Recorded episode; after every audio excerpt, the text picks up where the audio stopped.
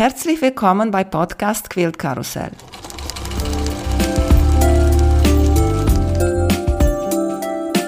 Mein Name ist Emanuela Jeske.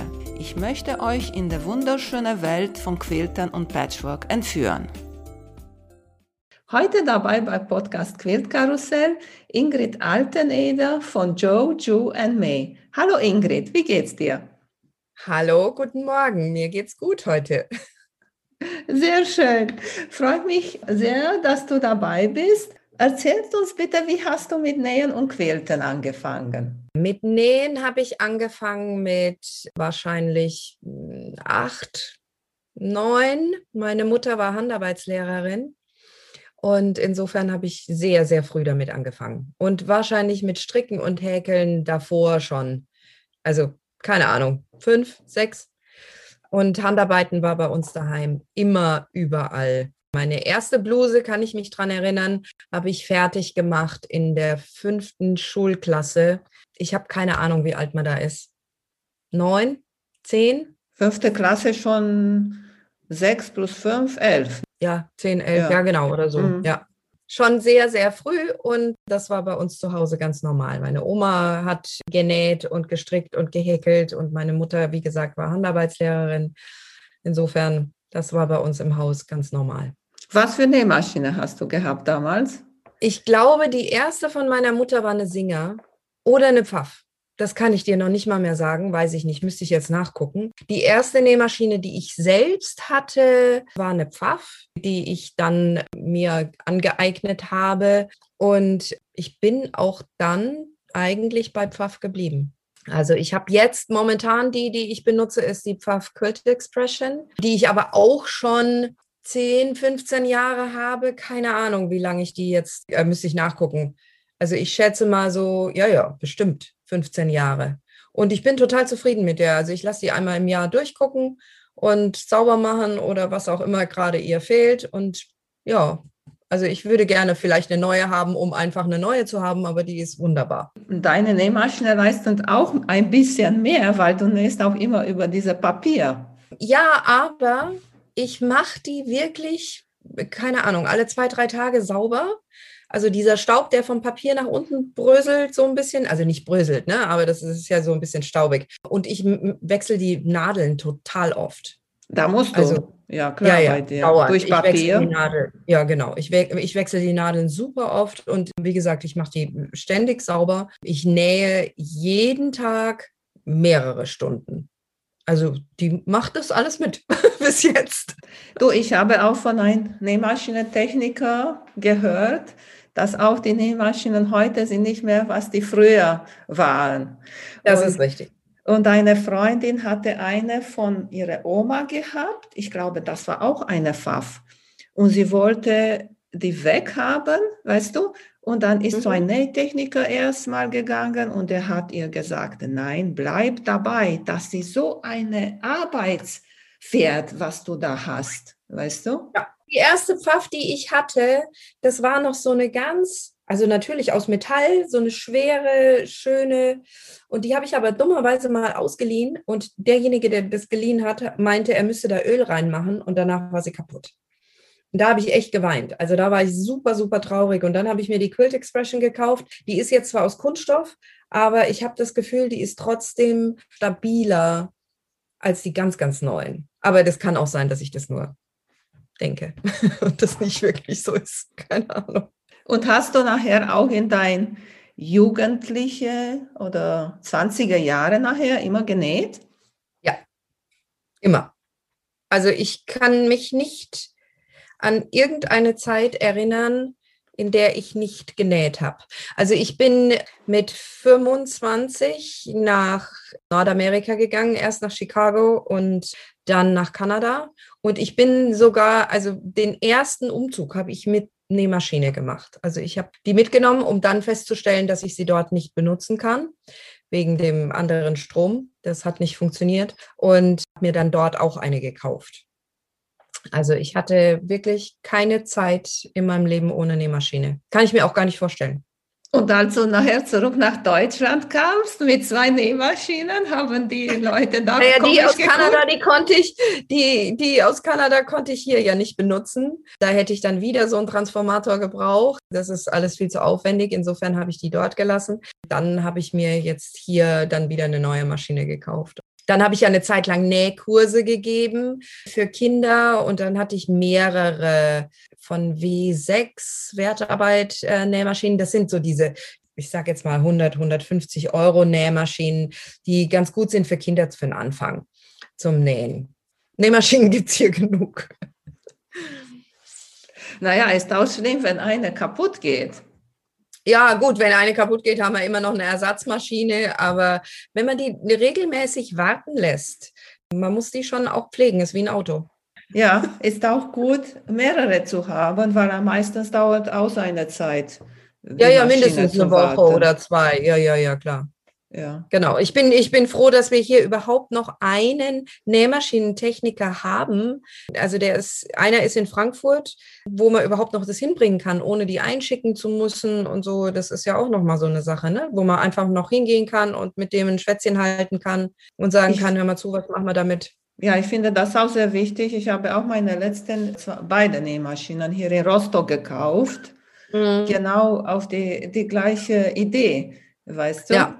Sodass dass man, dass man hat. hier etwas hat, ein, auch ein ja. Ansprechpartner geht hin und ist viel einfacher. Ja, ja, klar, auf jeden Fall. Vor allen Dingen bei so einem Gerät. Also es ist ja jetzt nicht mal eben ein Toaster. Und mit Quiltern, hast du dich in Amerika, in Kanada damit infiziert?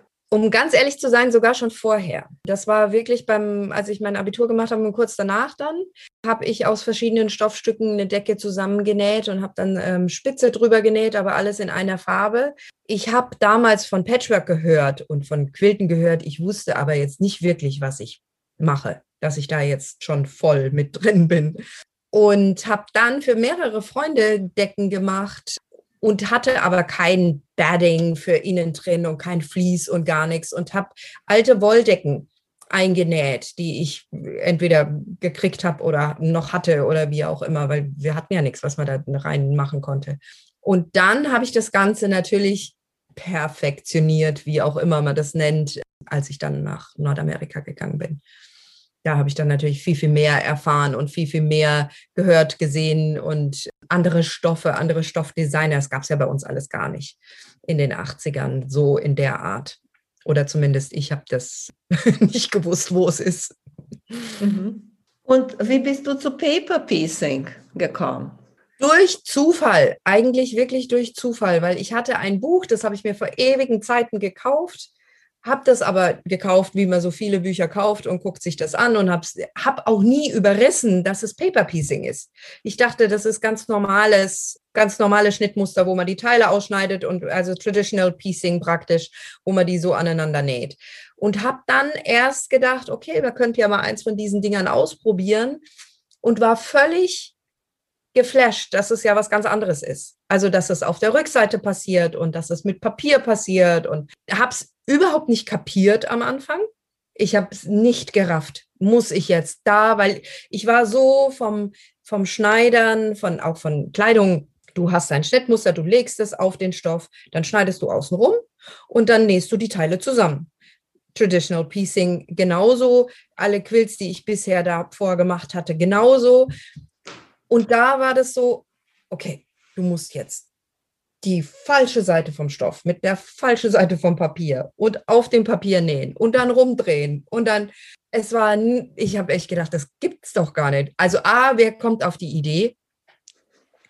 B, wer will das machen? Und dann hat mich aber, ich kann noch nicht mal sagen, warum, irgendwas, ich habe gedacht, wenn andere Leute das hinkriegen, dann kriege ich das auch hin. Und habe es wirklich fünfmal probiert und beim Umfalten hat der Stoff nicht gepasst, dann war das Ding nicht zugedeckt. Dann, also der Anfang war wirklich nicht leicht. Dann war ich aber infiziert, weil ich dachte, wie cool ist das? Du kannst einfach auf den Linien nähen, du machst nach den Nummern und du kriegst ein perfektes Bild. Und das hat mir so gut gefallen, dass ich einfach dachte, cool, das machst du jetzt öfter. Und dann habe ich zwei, drei selber gemacht. Und dann bin ich eben auch darauf gekommen, dass man dann im Laufe der Zeit ein Schnittmuster draus machen kann. Und wie ist Jojo and May entstanden? Jojo und May sind meine drei Kinder. Und das sind die Nicknames. Der, mein ältester heißt Jonas, Joe. June ist die mittlere, die heißt Sophie June. Und die kleine heißt May, beziehungsweise Eva May. So ist das entstanden und ja, dabei geblieben. Ist ein bisschen lang und ist nicht einfach, die E-Mail-Adresse auszusprechen, wenn jemand fragt, wie ist deine E-Mail-Adresse? Mail at jojunemail.com. Okay, vergiss es. Das hätte ich mir vorher überlegen sollen, aber jetzt ist zu spät. Jetzt habe ich das und gefällt mir eigentlich auch ganz gut und passt auch ganz gut. Ich mag sehr gerne diese Formen, diese kleinen Tiere, die du in deinem Buch hast, die Adorable Animal Quilting. Ich finde die so süß, aber ich weiß es nicht. Ich finde meine Gefühle so bei Paper Piecing, dass du schmeißt sehr viel Stoff weg. Das habe ich auch gedacht am Anfang. Mhm. Und ich habe vor allen Dingen am Anfang, als ich angefangen habe mit Paper Piecing, habe ich versucht, Stoff zu sparen. Und habe gedacht, okay, du hast jetzt hier so 10 mal 10 Inch, das müsste reichen für dieses kleine bla bla bla. Und in dem Moment, wo du Stoff sparst und in dem Moment, wo du es erst drauflegst und denkst, ja, ja, ja, das passt da noch rein, machst du Fehler, weil dann passt das nicht mehr hinten, wenn du es umklappst.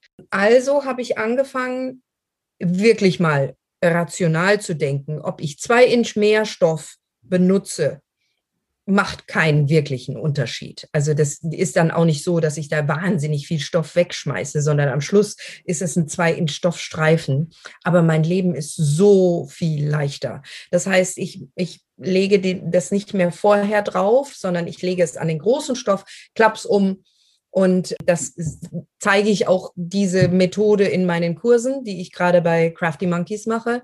Schlussendlich hast du, wie gesagt, einen Streifen von zwei Inch, den du vielleicht mehr brauchst, aber es passt immer. Du hast sonst keine Verschwendung von Stoff und du kommst im Grunde genommen für einen dieser Blöcke mit einem halben Fat Quarter, also einem Fat Eight, hin und dann noch ein paar Scraps. Also du brauchst noch nicht mal wahnsinnig viel Stoffe. Du hast einen tollen Block, je nachdem, was du dir aussuchst, wenn du eins von diesen Tieren nimmst. Du musst nur einen Block nähen. In der Regel, wenn du ein bisschen geübt bist, brauchst du nicht länger als zwei Stunden für einen dieser Quiltblöcke. Und du kannst dann danach, weil der Block schon so toll aussieht, den integrieren in entweder einen einfacheren Quilt mit irgendwelchen Quadraten, Dreiecken, wie auch immer, oder eine Tasche, ein, ich mache gerade ein Yogakissen, Topflappen, Tischdecken, Handtücher, was auch immer. Also du kannst tausend Sachen machen, hast aber eine kleine Sache, die einfach raussticht. Und das finde ich macht halt ein bisschen mehr her als diese traditional gepiesten Dreieckchen nebeneinander und oder Quadrate oder so. Da musst du ganz, ganz viel mit tollen Stoffen arbeiten. Bei den Schnittmustern kannst du mit verhältnismäßig simplen Stoffen trotzdem was Tolles erreichen. Mhm. Also das ist meine Idee dahinter. Wegen dieser Resteverschwendung habe ich letzte Tage bei Pat Sloan etwas richtig Gutes gehört. Sie hat gesagt, wenn du Gemüse kaufst, schmeißt du auch weg von den Kartoffeln die Schalen, von den Zwiebeln oder von dem Brokkoli schneidest du auch ein paar Sachen und schmeißt die weg und das ist eigentlich normal. Ja, Weißt auch du? abgesehen davon. Und wenn ich, also ich bin ja dann wirklich jemand, der alles aufhebt, sehr zum Leidwesen meiner Familie, wenig wegschmeiße. Die kleinsten Stoffstücke, die ich aufhebe, sind einmal eineinhalb mal eineinhalb Inch Quadrate, aus denen ich dann also die habe ich nach Farben sortiert in so einer Box und aus denen mache ich dann irgendwelche kleinen Geschenke, wenn es drauf ankommt oder so. Und die anderen Dinge, also was dann kleiner ist als das, das schmeiße ich tatsächlich weg. Und die größeren, die übrig sind, die sortiere ich nach Farben und die benutze ich dann wieder. Also schlussendlich bleibt sehr, sehr wenig weg. Also übrig oder, oder so, dass ich wirklich viel wegschmeißen müsste. Nein. Ja, und wir müssen auch unsere schönen Stoffe benutzen, sodass nachher wir neue kaufen. Das sowieso. genau. Du bist sozusagen, habe ich das Gefühl, so spezialisiert auf Tieren. Wieso? Also würde ich jetzt noch nicht mal, ich glaube, ich habe mit, habe ich nicht mit Booten, habe ich angefangen, glaube ich. Ich hatte erst diese maritime, genau, ich hatte, das erste war ein Boot. Ich habe mit den maritimen Themen angefangen und habe dann, als ich aus dem Marokko, äh, von Marokko zurückkam, genau, dann habe ich mit Tieren angefangen. Das waren die Elefanten, Kamele und so weiter. Und, oder habe ich diese Waldtiere vorher schon gemacht? Weiß ich gar nicht, aber das war einfach eine Gefühlssache. Also ich weiß jetzt nicht, ob ich, ich habe Tiere, aber ich habe auch ganz, ganz viele andere Motive. Ich habe die Märchenfiguren gemacht, ich habe die Babyquills gemacht, ich habe die äh, Oktoberfest-Serie, ich habe Dia de los Muertos, Weihnachten, Ostern, Chinese New Year. Also ja, das Buch war über Tiere. Ähm, aber ja, mittlerweile ist da mehr draus geworden. Ja, diese Tiere sind, sind so äh, süß, habe ich auch gesehen. Und ich liebe diese Wahlen und so, habe ich mir gedacht, na, das muss unbedingt, ich muss unbedingt einmal nähen. Mach das. Hast du so einen Tipp und Tricks für jemanden, der jetzt, sagen wir, anfangen will mit Paper Piecing? Du meinst einen Tipp, wie man am besten die ersten, die ersten Frustrationsminuten übersteht? Ja. am besten unvoreingenommen drangehen. Also ich habe im Buch auch den Anfang geschrieben. Ich habe es auch bebildert, wie, wie Foundation Paper Piecing geht. Und wenn du konzentriert nach den Bildern gehst, kannst du auch nichts verkehrt machen. Und wenn du einmal dieses, dieses überwunden hast, dass es auf der Rückseite des Papieres passiert. Und wenn es dann einmal Klick macht, ich glaube, dann kannst du jedes Paper-Piecing-Pattern machen und musst gar nicht so groß drüber nachdenken. Aber wenn, wenn du Lust und Laune hast, kann natürlich auch jeder die Kurse besuchen, die ich bei Crafty Monkeys gebe. Und ähm, wir hatten sehr viel Spaß jetzt auch wieder letzten Samstag. Das ist ungefähr einmal im Monat. Es ist nicht besonders teuer für ähm, 25 Pfund oder 30 Pfund und du kriegst noch ein, zwei Schnittmuster dazu. Und es ist ein total netter Abend über drei Stunden mit vielen anderen Frauen, die auch lustig sind. Und wir halten ein Schwätzchen und nähen neben dabei. Also es ist richtig cool. Mhm. So, das ist bei Craft Monkeys. Genau. Okay, für, für jemanden, der das betreut sozusagen probieren möchte. Genau. Ich habe auch Beginnerkurse dabei und eben auch trotzdem, also dann kannst du direkt Fragen stellen. Ich habe natürlich auch ein Tutorial auf meinem Blog. Ich habe, wie gesagt, das ist ein Tutorial bebildert, auch A auf dem Blog und B im Buch. Also es gibt mehrere Tipps und Tricks, Möglichkeiten nachzuschauen, wie das geht und dann einfach die ersten zehn Minuten mit Geduld und Liebe dranbleiben und danach bist du süchtig. Aber das ist auf Englisch alles. Das ist auf Englisch, ja. Auch auf deinem Blog? Auf meinem Blog auch, ja. Okay. Mhm. Und wie suchst du die Stoffe aus? Weil ich finde, bei diesen kleinen Teilen und es gibt so viele Spitzen, die man so zu sehen sind. Wie suchst du die Stoffe aus? Nach Gefühl. Also ich kann da gar nicht so viel anderes dazu sagen als nach Gefühl. Also wenn ich das Gefühl habe, der Elefant muss jetzt so und so sein und, der, und die Rückseite muss so und so sein, dann probiere ich es aus. Ich lag auch schon oft daneben. Also das muss man dazu sagen. Wenn der Kontrast des Hintergrundstoffes zu dem Tierstoff nicht groß genug ist und zwar nicht mustermäßig, sondern wenn die Farbhöhe zu ähnlich ist, dann siehst du kaum das Tier aus dem Hintergrund rauskommen. Ich benutze sehr viel gemusterte Stoffe, also ich benutze wenig Unis. Der Chinese New Year Quilt war der erste, den ich gemacht habe mit sehr, sehr vielen Unistoffen. Ich mag Muster und ich mag ganz viele Muster zusammen. Und da muss man sehr vorsichtig sein, dass die Farbhöhe hoch im Kontrast ist.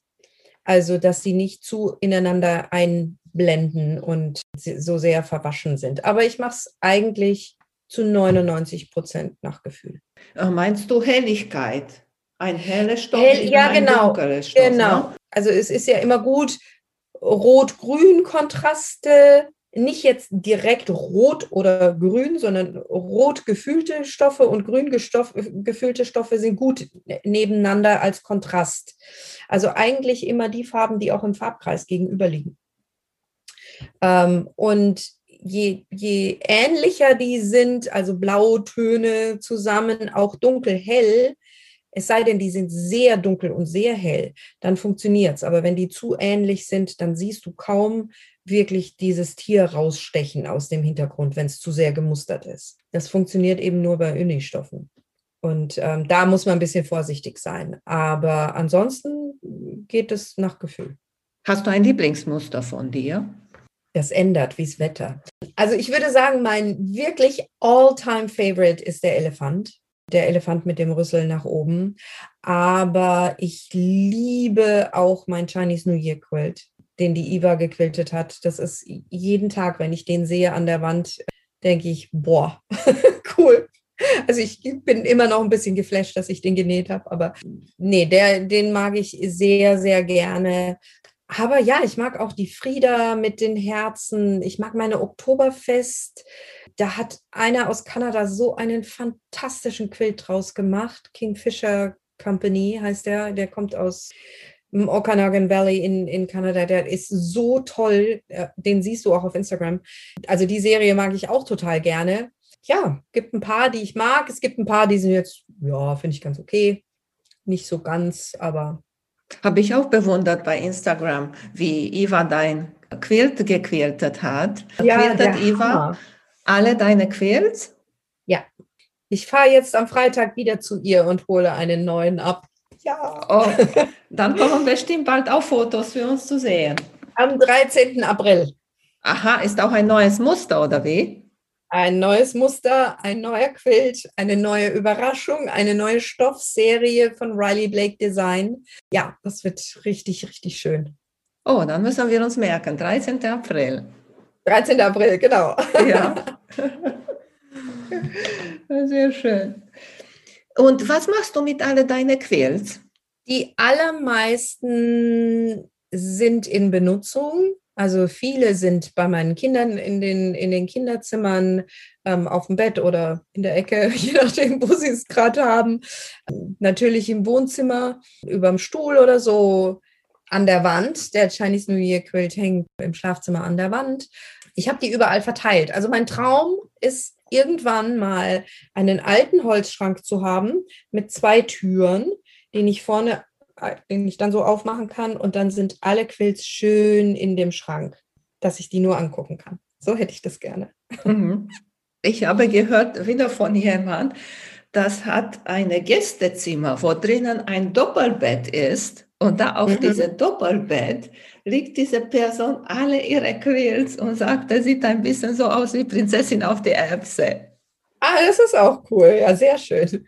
Was finde ich außer schon diese Leiter? Kennst du diese Leiter, ja. die viele haben? Genau. Ja, das ist mhm. auch toll. Ja. Richtig. Und was für System hast du zum Hängen, dein Quilt?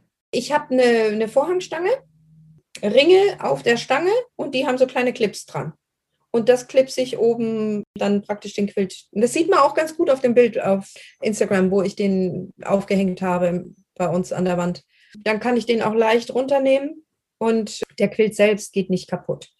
Und ich, man könnte natürlich auch hinten an den Quilt so eine Aufhängung dran machen, diese Ecken oder Schlaufen oder wie auch immer. Aber ich mag das ganz gerne mit den Clips. Dann sind die einfach nur so oben festgemacht und ist ganz easy auch wieder abzuhängen. Ja, spart man sich auch ein Prozess, diese Tunnel anzunähen. Genau, ja. okay, das wäre auch noch eine Möglichkeit, genau, dieser Tunnel und dann eine Stange durchziehen geht auch. Aber wie gesagt, ich habe das jetzt mit den Clips gemacht und funktioniert gut. Hm. Was nähst du jetzt? Weil Ingrid, wir sehen uns durch Zoom und äh, Ingrid macht das mit der Hand. Was nähst du da? Ich mache gerade Topflappen nebenher und dachte, äh, das kann man ganz gut. Also das gibt Topflappen mit einer mit einem Croissant drauf und der andere kriegt eine Brezel drauf. Und dann mache ich hier so ein bisschen diese Stickerei außenrum. Siehst du das? Sehr schön. Ja, das ist der Croissant. Ja. Dann meine French Bistro Topflappen. okay. Ich würde sagen, ist das schade, als Doppelhafen zu haben. Ja, aber die Seite, das gibt dann so eine Tasche, wo du die Hand reinmachst und du greifst dann praktisch mit der anderen Seite. Also das ist nur oben drauf. Okay. Und du greifst mit der anderen. Also die Seite wird hoffentlich nicht schmutzig. Hast du eine Lieblingsfarbe? Pink. Ganz einfach. Alles, was mit Pink, Rot, Pink, Gelb, Pink, Hot Pink, Baby Pink. Also ich bin in dem Fall leider ganz typisch, ganz boring Mädchen Pink. Und deine Familie? Nähen die auch, deine Kinder? Die Mädchen nähen beide. Die Große hat sogar auch schon ihren ersten Quilt für die Schule gemacht. Die geht auf die Waldorfschule und die haben dann so ein Achtklassprojekt, wo, wo sie ein eigenes Projekt machen. Sie hat einen Quilt gemacht mit den, einen Familienquilt, wo alle Länder drauf sind von unserer Familie und hat das dann zusammen gemacht. Und die waren sogar auch Paper Piecing Pattern, die Länder. Also sie hat das echt ganz cool gemacht. Haben die Mädels auch eigene Nähmaschinen und eigene ja. Stoffe oder ist alles so zusammen? Nein, nein, nein. Die haben äh, eigene Nähmaschinen auf jeden Fall, klar. Und Stoffe, auch eigene Stoffe, weil mit meinen Quillstoffen bin ich etwas eigen. Ich teile gerne viel. Aber da muss man sehr, sehr vorsichtig sein. Wie du weißt, sind die ja nicht ganz günstig. Ja. Und man investiert da sehr, sehr viel Geld und nur zum Spaß nähen, mal eben durchschneiden, das tut mir in der Seele weh. Und nein, nein, das geht nicht. Aber Sie dürfen natürlich ihre eigenen Stoffe kaufen. Ich bin auch ein großer Fan von Recycling und sammle viele, viele Stoffe von, von alten Kleidern, von alten Hemden, von alten Bettwäsche, was weiß ich was alles. Und das ist zum Üben ideal. Und dann kann man immer noch sagen, okay, ich kaufe mir jetzt den und den Stoff und dann nähe ich was Schönes draus. Das dürfen sie auch, absolut. Aber bei meinen Stoffen bin ich etwas eigen. Was möchtest du noch gerne nähen? Hast du noch etwas, das uns noch so verraten kannst? Ja, was ich gerne nähen würde, das habe ich auch schon, glaube ich, mindestens 20 Jahre im Kopf und habe es noch nicht getan.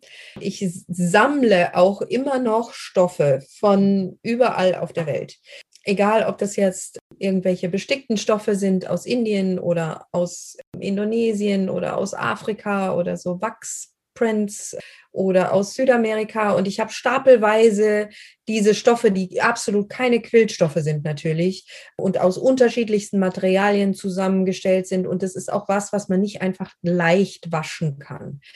Aber ich würde gerne eines Tages einen Quilt aus diesen ganzen Stoffen machen aber ich weiß noch nicht, wie der aussehen soll. Ich habe mal angefangen und habe eine Weltkugel in der Mitte gemacht und wollte dann die ganzen Stoffe außenrum, so Art Crazy Quilting, verteilen mit Stickereien und so weiter.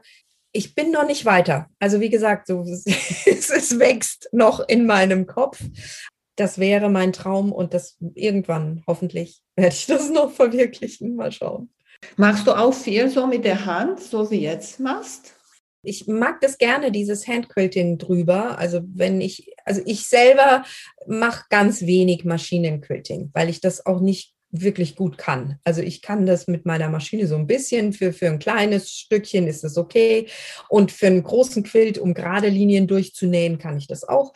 Aber erstens mal habe ich keine richtige Quiltmaschine, sondern nur eben meine, und das ist mir einfach viel zu schwer und zu groß und, und das Handling, ich da bin ich echt nicht so gut. Deswegen entweder lasse ich es quilten oder was ich eben auch gerne mache mit meinen, ähm, was ich mit den Tieren auch gemacht habe, dass ich dann Handquilting mache und dann um die Tiere rumnähe und das ist dann so ein Projekt, was über ein paar Monate geht und das kann man immer mal wieder in die Hand nehmen oder wenn du unterwegs bist, kannst du es mitnehmen. Das finde ich total klasse. Dann hast du immer irgendwie was zu tun. Hast du auch schon mal in Flugzeug so genäht? Ja, ja. Und keine Probleme? Bus, Auto, egal. Nein, keine Probleme. Absolut keine Probleme. Ich habe tausende von Times ja im Flugzeug genäht. Und wenn du ein kleines Scherchen dabei hast, das geht ja auch immer nur, ich habe ja jetzt keine Riesenschere dabei, sondern nur ein kleines Scherchen, um die Fäden abzuschneiden. Aber English Paper Piecing oder Hand Quilting oder solche Sachen sind ideal für den Flieger stundenlang rumsitzen und nichts tun, also bevor ich Solitär spiele oder Candy Crush, habe ich schon den halben Quilt fertig. Wo warst du überall? Hast du Kurse gemacht überall auf dieser Welt? Nein. Oder wie warst du unterwegs? Kurse habe ich keine gemacht. Wenn, dann war ich privat unterwegs. Also wir sind, äh, wir sind sehr viel vor Corona privat unterwegs gewesen und sehr viel gereist. Machen wir hoffentlich auch wieder. Ja, dadurch hat sich das ergeben.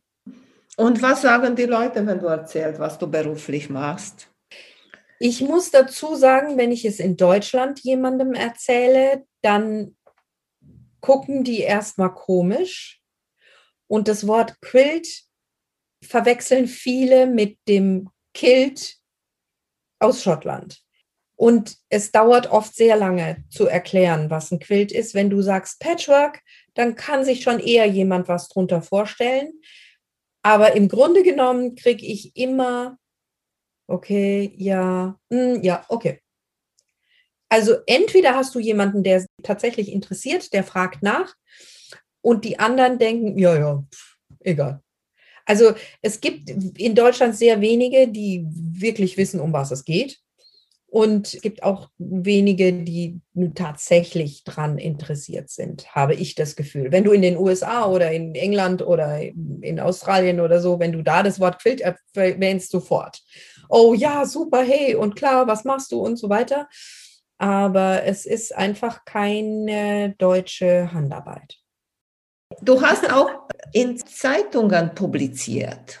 Bin ich regelmäßig in dem Patchwork-Magazin in Deutschland. Ah, by the way, das Neue. Bin ich nämlich auch wieder drin mit den Märchen. Im Make Modern Magazin von Australien war ich drin. Love Patchwork and Quilting Magazin UK war ich drin. Also mehrere Zeitschriften immer wieder. So, wenn jemand ein Muster jetzt auf Deutsch richtig Schnittmuster und Anleitung haben möchte, dann kann in Zeitungen nach dir gucken. Also wir, ich habe die, die ersten Schnittmuster, einige Schnittmuster habe ich tatsächlich auch die Anleitung auf Deutsch auf der Webseite, obwohl die Webseite auf Englisch ist. Ich habe die Webseite auf Englisch, da die allermeisten, 90 Prozent der Webseitenbesucher sind nicht aus Deutschland. Natürlich finden die meisten mich über Social Media.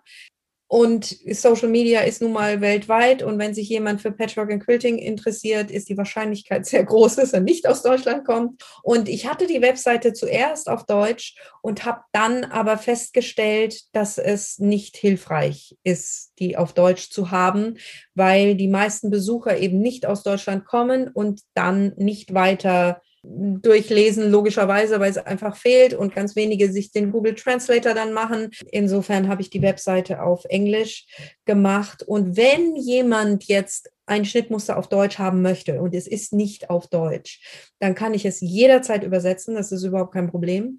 Aber die Anleitung ist so simpel, dass selbst jemand mit einfachen Englischkenntnissen, wenn du sagst, nähe A und B zusammen, das verstehst du immer. Also, äh, weißt du, die Anleitung von dem Schnittmuster ist nicht so kompliziert, dass du dadurch fließend in Englisch sein musst. Also selbst mit einfachen Englischkenntnissen kannst du, also ich hatte viele Damen, auch die schon älter sind und eben nicht fließend Englisch sprechen, die gesagt haben, es war überhaupt kein Problem. Ich kann das trotzdem zusammennähen. Also es ist kein Thema.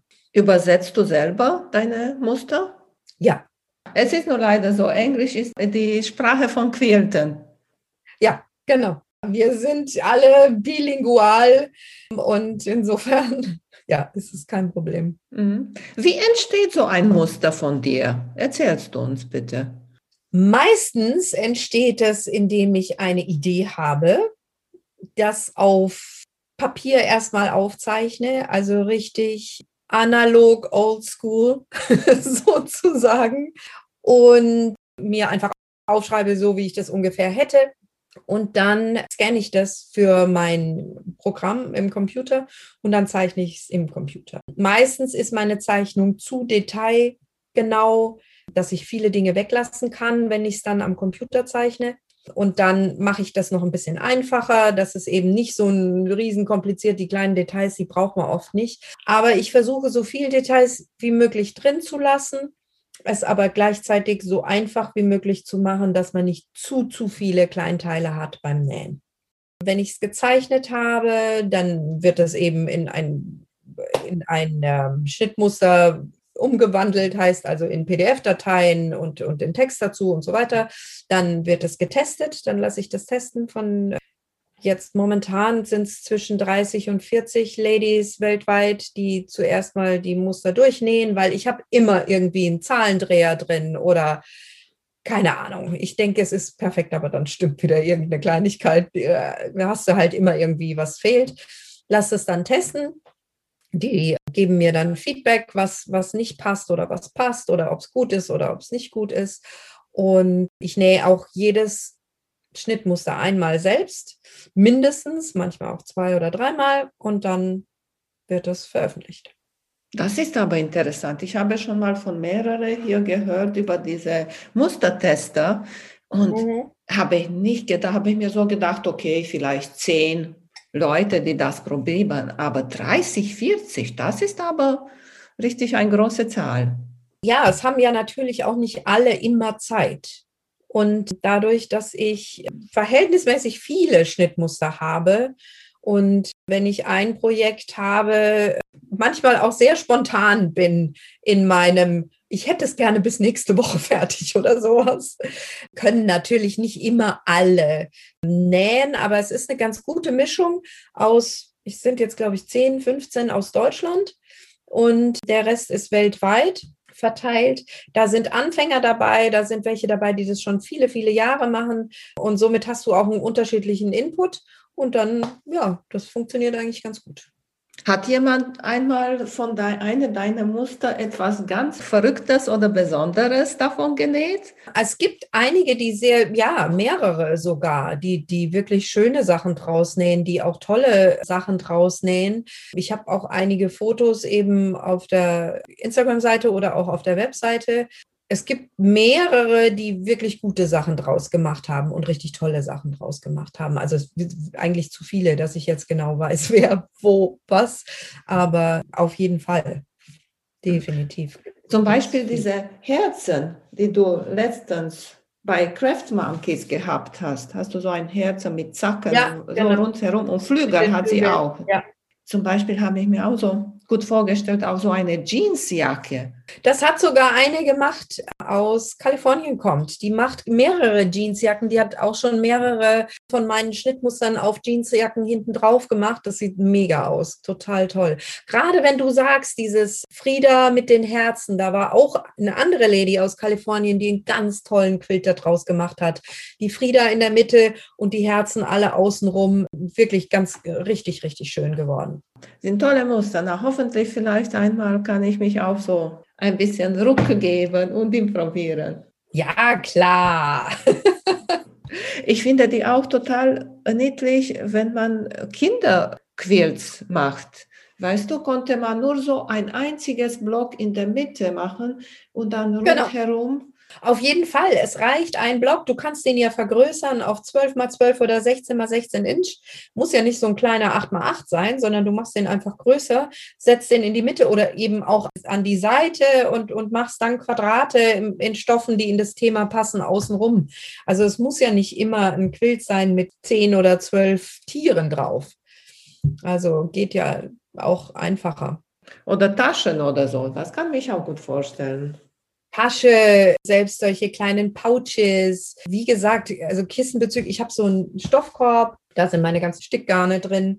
Ich habe mehrere Stoffkörbe, Pincushion. Es gibt ja unzählige Möglichkeiten, die Blöcke in irgendwas zu verarbeiten. Auch diese Maker's Tote, wo du vorne auf der Tasche so einen Block machen kannst. Also wie gesagt, diese Topflappen, Yogakissen. Also da gibt es zig Möglichkeiten, die zu verwenden. Und ich habe eigentlich auch kleine Täschchen, solche Ostereier-Sammeltäschchen und sowas habe ich auf dem Blog. Kann man überall die Blöcke mit rein benutzen. Was für Zukunftspläne hast du?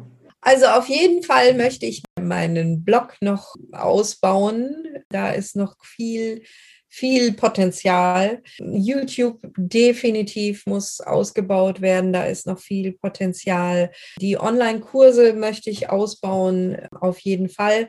Einfach vor allen Dingen, also ich würde natürlich gerne auch Kurse in Person geben, haben wir ja auch schon gemacht. Aber dann bist du eben auf Frankfurt beschränkt, beziehungsweise oder ich muss nach München fahren oder nach Stuttgart oder wie auch immer. Also das heißt auf jeden Fall, ich bin in Deutschland beschränkt oder alles, was irgendwie erreichbar ist. Mit Online-Kursen haben wir halt den Vorteil, dass wirklich alle von weltweit dabei sein können. Also bei dem letzten waren jetzt Leute aus Texas mit dabei und aus UK natürlich, klar, und aus Australien. Somit kannst du eine viel größere Community machen und kannst natürlich auch viel mehr eine Community schaffen und die Leute, die sich dann untereinander kennenlernen und in Kontakt bleiben ist schön. Also das definitiv wird noch ausgebaut. Und ja, es ist genug zu tun für die Zukunft. Erzähl noch mal, wo du zu finden bist, wie deine Instagram heißt und Blog und Webseite und YouTube und alles. Es ist immer das Gleiche. Joe, June and May. Also und äh, May ist AE nach May West. Egal, wo du das eingibst, auf Facebook, auf Instagram, Joe, June and May, Twitter, TikTok, YouTube. Die Webseite www.joejunenmay.com. Ja, oder gebt einfach meinen Namen ein, Ingrid Alteneder. Da findet man das auch. So Sogar dein Buch konnte ich in unsere kleine Buchenladen bestellen. Ja, das kann man in jedem Buchladen, genau. Es ist nicht so einfach bei den englischen Büchern, zum Beispiel hier bei uns im Norden, einige sagen nein, sie gucken da in ihr Computer und sie sagen nein, das leider geht nicht. Ja. Aber dein Buch konnte ich hier bestellen und in einer Woche war da. Genau. Also das ist auch hier bei uns in Frankfurt im Buchladen, habe ich das gefunden, konnte der ganz leicht bestellen. Also das ist kein Problem, kann man definitiv machen. Dankeschön, Ingrid, dass du dabei warst. Freut mich. Gerne. Und ich wünsche dir alles Gute. Ich danke dir ganz herzlich. Gleichfalls. Tschüss. Tschüss. Vielen Dank für euer Interesse an meinem Podcast Quillkarussell. Ich würde mich freuen, wenn ihr meine Folgen bei eurem Liebling-Podcast-Anbieter anhört. Wenn ihr Fragen und Empfehlungen zu meinem Podcast habt, bin ich bei Facebook als Quiltkarussell erreichbar oder via E-Mail unter quiltkarussell.gmx.de. Bis zum nächsten Mal, eure Emanuela von Quiltkarussell.